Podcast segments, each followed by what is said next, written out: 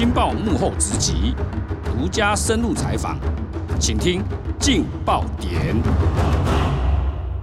各位听众，大家好，欢迎收听由劲好听与劲周刊共同制作播出的节目《劲爆点》，我是劲周刊调查组执行副总编辑吴明仪。今天我们请来特别来宾是记者刘志远，欢迎刘志远。大家好，我是刘志远。今天要来讨论的是刘志远所写的这一期的劲爆的题目：长隆集团的经营权之争终于告一段落。那为什么会告一段落呢？是因为请刘志远来讲一下，是这个裁定到底起了什么变化？就是台北地方法院，他在最近就做出了一个裁定，那他是。指定了七名专家去接管了张荣发基金会。那张荣发基金会，它因为是目前长荣集团的最大股东，所以谁拥有了张荣发基金会的董事会支持，他就可以控制整个长荣集团。那在众多的纷争当中，张荣发的三个儿子就是为了要争夺谁能够当家。所以在这过程当中，爆发了有黑道去介入，去恐吓目前长荣经营高层，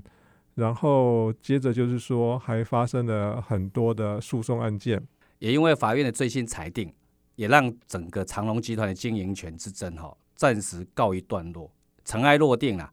由张国华大哥来主导整个长隆集团的经营权。那要说起整个长隆集团的经营权哈。要从二零一六年张荣发创办人过世那一天说起。他过世之后，其实有写好遗嘱。那遗嘱里面有交代由张国伟，也就是二房的儿子老四啊来接班。但是很奇怪，老四把整个遗嘱公布之后，整个情势大变。本来要接班的却没有接班，反而引起了那大房三兄弟之间的大团结，是把整个。长隆集团的经营权接班的梯次啊，完全打乱了，把张国伟拉下马。那这个过程有很多的内幕，可不可以跟我们分享一下？当时你在采访这个过程中的一些经验？是当时就是遗嘱公布了以后，张国伟他就自任总裁，担任了整个集团的总裁。可是他手上对于集团的股权呢，他是苏大房的三个哥哥。那于是大房三个哥哥当然就是只让他当了一天的总裁。那后来张国伟也就淡出了整个长荣集团。那包括他在基金会，他本来是基金会十五席董事里面的一席，那他也辞任了。那辞任了以后，基金会就变成十四位。那十四位呢，又变成七比七，各自在呃老二、老三这一派跟老大这一派，就是分裂成两派。那也也因为七比七这个僵局，导致近两年来的一个经营权争夺战。是，呃，我们先来谈一下哈，是这个张荣发基金会在整个长隆集团里面的重要性了哈。那这两派的兄弟们一定要去抢张荣发基金会的董事的席次，是因为目前掌权派的是张荣发的长子张国华，那他支持呢是由专业经理人去。呃，经营目前的市值已经高达四千亿以上的长荣集团，可是呢，那两个弟弟就是老二张国民跟老三张国政呢，他是不认同老大的这个理念，所以老二跟老三他就联合起来，他要去争夺这样的经营权。那过程当中，当然就发生了一些，嗯，有黑道去介入、去恐吓目前长荣的经营阶层的事情。那包括有去，呃，在老陈柯立青去开董事会的过程当中，被用假车祸的方式，那把他弄瞎，要把他呃打一顿的方式把他拦下来，那用辣椒枪去朝着他的脸去开枪，那导致他呃受伤，对，开会没办法去开董事会。那董事会他当然就留会了。那其实刚刚提到，就是说非常关键，就是说张荣发基金会它是整个集团的最大股东，所以只要能够控制得了，就是获得这个张荣发基金会的支持，就能掌控整个整个长隆集团。因为张荣发基金会持有长隆国际哈，是呃二十八的股权嘛。是。那其实张荣发本身哈，在过世前，他其实有点超前部署，是他把那个长隆国际的那个股权哦分得非常平均，老大、老二、老三都持有十八趴长隆国际的股权，是连老四哦张国伟他本来也有十八趴啦，他只是慢慢慢后来卖掉，他现在比较剩下差不多九趴，等于是没有一个呃兄弟哈、可以单独主导整个长隆集团，是。因为十八如果再加上二十八，等于是四四十六的股权，那基金接近过半了哈、那就可以主导。所以它的重要性，为什么老二、老三一定要制造那么多纷争，一定要阻止这些老臣去张荣发基金会去开会，而且要为什么要一直不出许去阻止，让它变成流会，对不对？是，诶，过程当中，因为目前掌权派的大哥张国华显然是没有获得两个弟弟的支持啦。那两个弟弟当然他有提出诉讼，那其中看来比较严重的呢是老三张国政，他的连金啊，他有去找了黑道，那黑道他当然就是说要恐吓这些目前的长荣的高层以及基金会的董事长钟德美。要求他们不能再支持目前的掌权派张国华。那在谢国宪他去找黑道这个部分，他是已经被台北地检署起诉，目前是在台北地方法院审理当中。那其实找的这些黑道都已经承认说确有其事，那目前只剩下说谢国宪他是不愿意承认的。嗯哼，是我们从刘志远写的这则报道来哈，看到有很多内幕，他挖到很多内幕，尤其是在检警在侦查有关于谢国宪找黑道这一块哈，其实里面隐藏了很多他当时老三张国政跟他的这个连金谢国宪两个人一起讨论商讨出怎么样去连环计去夺长隆的整个集团的经营权。我其实那个内幕非常的精彩，是，可不可以跟我们分享一下这个过程？老三他要找他的二哥来一起，就是对抗老大的过程当中，其实老三曾经一度想要用七十亿元去买下老二对他的支持，也就是要以七十亿亿元来就是达成二弟跟三弟结盟的一个结果。可是后来应该是因为价格没有办法谈拢，那最后竟然就是说。呃，想先花两百万元去请黑道，因为两百万跟七十一比起来是少了很多，于是他们就花了两百万元找了黑道，那去制造了很多的冲突跟恐吓的事件。那在这次过程当中，其实我们可以看到谢国宪老三的连金，其实他是在纷争的过程当中，他扮演很重要的角色。那包括他去跟呃教育部、立法院，那甚至就是找黑道，都是由他来主导。对，都是由他出面，包括找律师也是由他去找。嗯哼，那在这个过程当中，有一些他们就是谢国宪跟老三的对话，其实可以看得出他们感情是非常好的，就是说也一起讨论，一起讨论，一起讨论，就是说呃老三也充分的信任谢国宪，信任他这个连金。包括呃，有些时候，当老三就是张国政，他觉得哎，好像局势整个没那么好，没那么好的时候呢，那谢国宪就会给他信心，哈，就告诉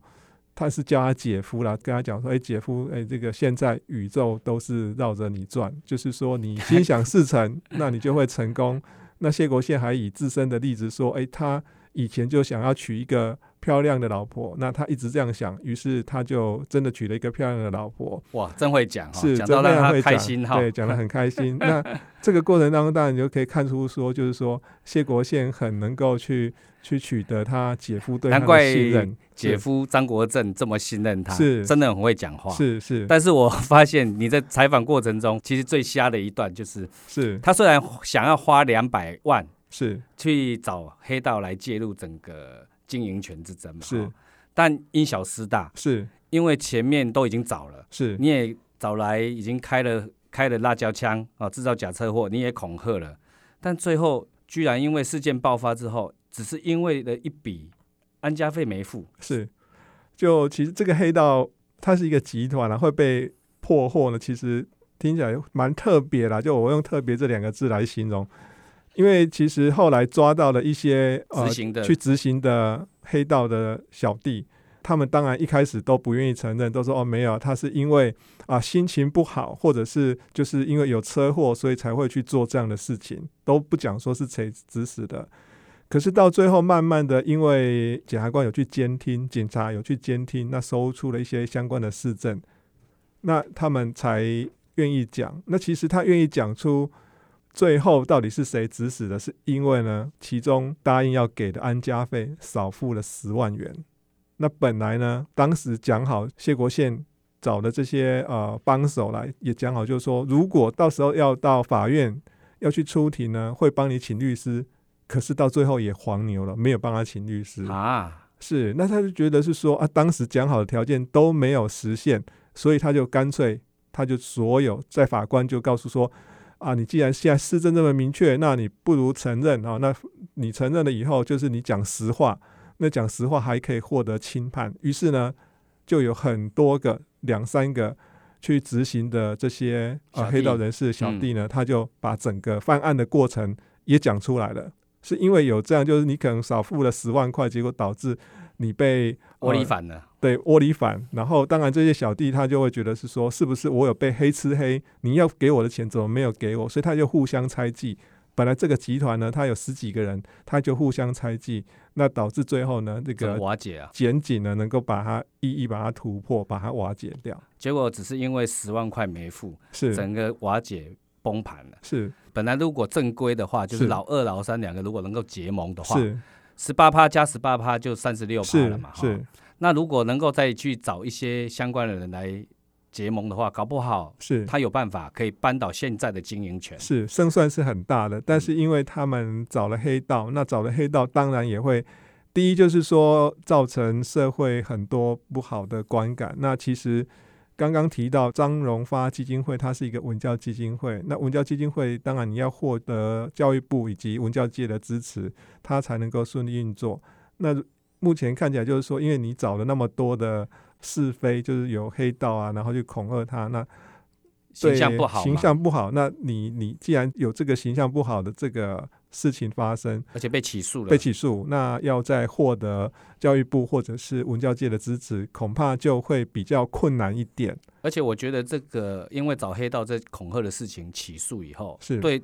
他们目前在法院里面审审理的这个案子本身，它也有起了一些作用了。是是。那因为你形象不好嘛，是。再加上我们张荣发基金会本身是一个文教基金会，是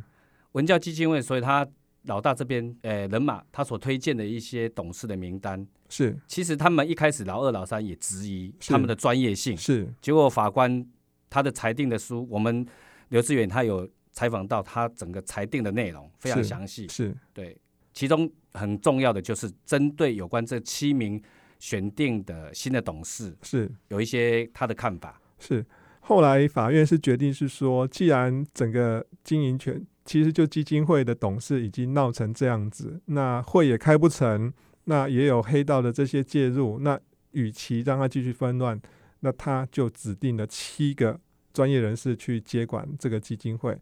那这七个专业人士，他包括目前就是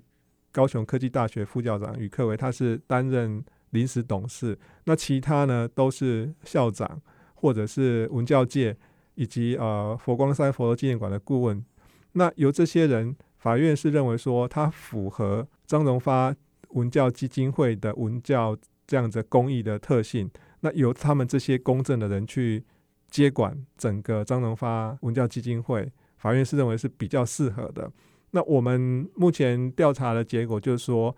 其实这七位呃临时的董事呢，他们也是很反对，就是黑道去介入这样子的一个董事会的一个改选。所以看来应该是，就是他也会支持目前由老大张国华目前才行的，就是说由专业经理人去治理长荣集团这样子的理念。那整个长荣集团的纷争已经从二零一八年闹到现在，已经快两年了。那在这个法院的裁定，其实看来就是说可以为整个争夺战画下一个句点。而且我觉得老二、老三结盟这个。这个要讲讲经营权，他在司司法的诉讼的策略上，哈，是发现他们其实一直都在犯错。是，你看他们申请申请说这些人专业性不够，结果法院马上说这些人就是艺文界的，就是文教界的，本来就是符合张荣发基金会这个文教基金会是本来的专业性，所以是符合的。是，那反而自己。因为想要拖延整个基金会产生新董事，所以他一直拒出席，反而被法官找到一个借口，他有一个理由，听那个理由就是他一直都怠于执行职务，是不是这样？是因为二零一八年底，他这个张荣发文教基金会董事会就应该改选完成，可是就是老二、老三这一方的支持者，他就是如果他去出席呢，没有投票完成，或者是他就不去出席，导致有时候人人数不足，那法官认为是说，那你老二、老三的这一方的董事呢，那已经怠于行使董事的职务了，所以呢，你这些不应该去选任这些专业的人士去担任啊临时董事，这样的理由是不成立。况且这七位法官也查得非常清楚，就认为说这七位专家是啊都是文教界以及呃在公益的领域都有相当的好的表现，所以他们认为其实这是最适合的人选。那其实你挖很多豪门的兄弟之间的争夺、家族争夺啦。那不管是王永庆家族的那个王文洋在争夺财产，是你有很多独家的内幕。是，另外还有一个我们清国大王啊，颍川建中，他本身有持有的名士，还有魏王大部分的股票，是他的事业体也蛮大的。是那很多在他目前进入比较已经进入了一个没有辨识能力的状况下，是也产生了一些家族上跟老臣之间的争权夺利了哈。是，你们可不可以跟我谈一下？哎，你挖那么多的独家，挖那么多豪门的争夺，是。你有没有发现他们有一个共同点？其实这对我们一般人来说，刚刚提到这些家族呢，它都是千亿以上，这个是天文数字。那千亿以上，对于他的子女来说，他不可能一毛钱都得不到。那可是呢，他们的子女通通都会在争夺。那其实，其我觉得是难蛮难理解，因为这对我们来说都是一个可能一辈子或者一百辈子都赚不到的钱。那我一个想法就是说，其实他们兄弟之间或者是家族之间，他只是觉得是说我比你行，所以要由我来掌权，倒不见得是为了说我要拿多一点的钱。那很多的时候，你可以看到，就是说他们只是就我们常常在讲争一口气，或者是争一个面子，就是你要听我的，你不听我的呢，就是不对。总归来看，就是当然了，为了对他们来讲，可能也是很重要。可是我个人，我都觉得是说，他们只是要争一个，就是说我才是说话算数的人。大家都想大家都想当老大嘛？是还是说，其实前一百亿哈，每个人都可能一百亿跟两百亿有什么差别？对他们来讲好像没什么差的啦哈。是那主要争夺的其实就是一个面子，跟他们要主导，是是不是？是，我觉得就是说，呃，当然这些大财团、大家族的创办人，他都觉得是说能希望子孙能够和睦，然后能够携手。了解，可是问题是说，到最后看到他们都是争成一团啊，那当然是说，我们看到就是说，子女之间会觉得想要当一个主导的地位，然后想要当头，那会去做了一些争夺的举动。那当然有时候看看到就是谁也不服谁了，你也没有比我厉害，那为什么你能够去掌权？很多的时候看到其实只是这样子，倒不是说呃我要拿多一点的钱，或者是我没有钱哦，你把我的钱剥夺了，我就会生活过不下去。其实都不是这样子，我觉得只是在争一个权跟一个他们心中所认为的他们在集团当中应该有的价值。是其实我们还是没办法理解，因为我们我们是没钱人，是 我们很难理解对这么有钱的人，这么有钱的家族，他们之间到底在争夺什是么？是是，很感谢那个刘志远今天来跟我们分享他所采访的长隆集团经营权之争，哈，是，很感谢他，谢谢。谢谢各位，谢谢。也感谢各位听众的收听，也请持续锁定由静好听与静周刊共同制作播出的《劲爆点》，我们下次见，拜拜。拜拜。想听，就在静好听。